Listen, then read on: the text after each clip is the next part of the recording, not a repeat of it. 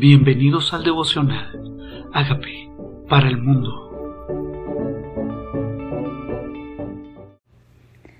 Esther capítulo 3. Amán trama la destrucción de los judíos. Después de estas cosas, el rey Asuero engrandeció a Amán, hijo de Hamedata Agageo, y lo honró y puso su silla sobre todos los príncipes que estaban con él y todos los siervos del rey que estaban a la puerta del rey se arrodillaban y se inclinaban ante Amán, porque así lo había mandado el rey, pero Mardoqueo ni se arrodillaba ni se humillaba. ¿Quién es Mardoqueo, el tío de Esther?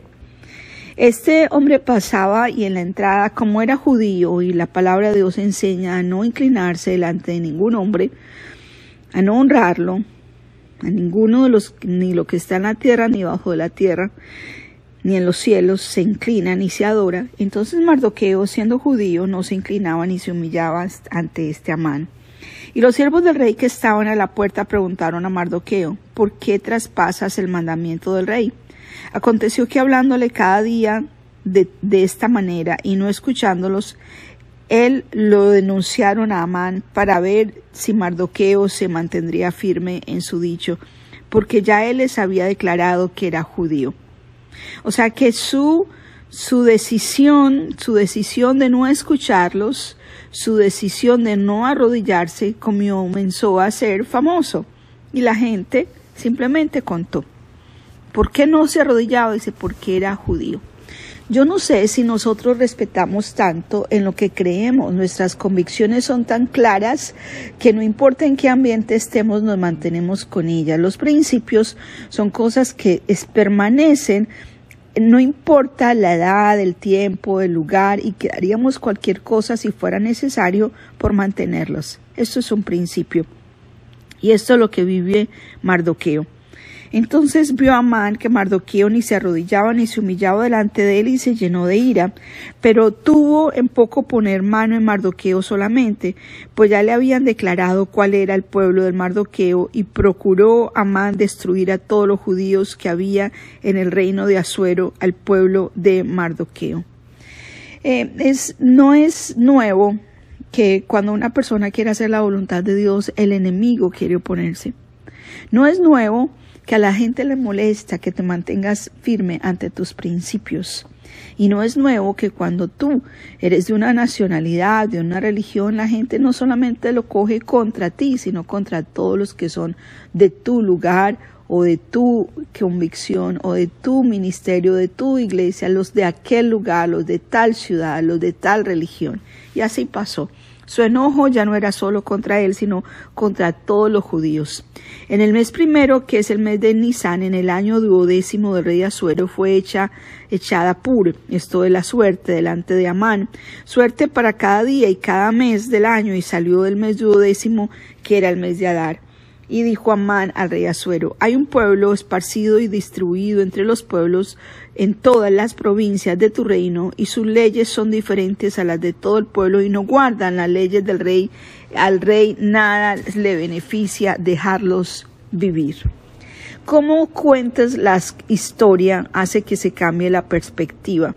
Aquí hay un pueblo que no se sujeta a tus leyes. Nosotros hemos aprendido, según dice el libro de los Hechos capítulo 5, que es menester obedecer a Dios antes que a los hombres. Y obviamente este pueblo que realmente era temeroso de Dios decidió honrar primero a Dios antes que a los hombres. Pero la manera como Amán se lo presenta al rey pareciera que estuvieran en rebelión contra él. No guardan las leyes del rey, nada te beneficia el dejarlos vivir. Realmente él habló en términos de beneficio. Eso es una palabra muy convincente. ¿Te beneficia o no te beneficia esto? Y si al rey le place, si el rey decretare que sean destruidos, y yo pesare diez mil talentos de plata a los que, que manejan la hacienda para que sean traídos a los tesoros del rey. Parecía un buen negocio. No se sujetan a ti, eh, son un problema para ti, no te convienen y ahora va a ser una bendición económica y le dijo, la plata que ofrece sea para ti y asimismo el pueblo para que hagas de él lo que bien te pareciere. Qué grave es estar rodeado de una persona mala. Qué grave es estar rodeado de gente con malos consejos. ¿A quién oímos? ¿Quién es nuestra mano derecha? ¿A quién, de quién dejamos que nos coma el oído? A veces es de nuestros propios pensamientos y temores. A veces es la voz del enemigo y las personas piensan que son ellos mismos los que lo están pensando. Y el enemigo habla al oído de la gente también y se llama padre de mentira. Y a veces es la gente que hemos elegido para que nos rodee, si no sean temerosos de Dios, van a terminar influenciándonos a lo que a ellos les gusta. Nos convertimos a ellos o ellos se convierten a nosotros. Alguna de las dos cosas va a pasar si estamos con alguien que no ama a Dios. Entonces fueron llamados a los escribanos del rey en el mes primero, el día 13 del mismo, y fue escrito conforme a todo lo que mandó Amán los sátrapas del rey, a los capitanes que estaban sobre cada provincia, a los príncipes de cada pueblo, a cada provincia según su escritura, y a cada pueblo según la lengua. En nombre del rey Azuero fue escrito y sellado con el anillo del rey. Así fue. Se selló con anillo de rey. Si el anillo del rey lo había puesto ya su sello, era un decreto. Era un decreto. ¿Qué decreto? Pues realmente que todo judío iba a ser exterminado y se fueron enviadas cartas por medio de correos a todas las provincias del rey con la orden de destruir, matar y exterminar a todos los judíos, jóvenes, ancianos, niños y mujeres, en un mismo día en el día 13 del mes duodécimo, que es el mes de Adar, y de apoderarse de sus bienes. El enemigo siempre ha estado en contra de su pueblo, y aquí habla claramente, niños, mujeres, ancianos. Él no escatima. Israel siempre ha tenido ese enemigo. Los bendecidos del Señor, los ungidos de Dios siempre han tenido enemigos. Y aquí está Satanás usando a un hombre para destruir al pueblo de Israel. Parece repetida la historia. Parece que en todas nuestras historias en la Biblia siempre hay un héroe y siempre hay un villano. Y este villano, Amán, es simplemente un instrumento del enemigo. Dice la copia de este escrito que se dio por mandamiento de cada provincia fue publicada a todos los pueblos a fin de que estuviesen listos para aquel día y salieron correos prontamente por mandato del rey, y el edicto fue dado en Susa, capital del reino, y el rey y Amán se sentaron a beber, pero la ciudad de Susa estaba conmovida. Tal vez el rey no entendía la embargadura de esta decisión. Tal vez no se imaginó que tanta gente iba a ser destruida, simplemente había un pueblo rebelde, había un pueblo que no se sujetaba a sus leyes. Tal vez él menospreció lo que significaba esa carta. Y pasó algo esa noche. Toda la ciudad estaba conmovida. Es algo parecido a lo que vemos hoy. Hay un enemigo. Hoy no es Amán, hoy es jamás. Cada día es un enemigo con un nombre tal vez diferente, en una época diferente. Pero es el mismo enemigo que quiere destruir al pueblo de Israel. Es el mismo enemigo. ¿Qué estrategia utiliza Dios? En cada época hay una estrategia diferente, pero Dios es el mismo, el mismo Dios que pelea por su pueblo. Y aquí está, ellos bebiendo vino y la ciudad conmovida, conmovida.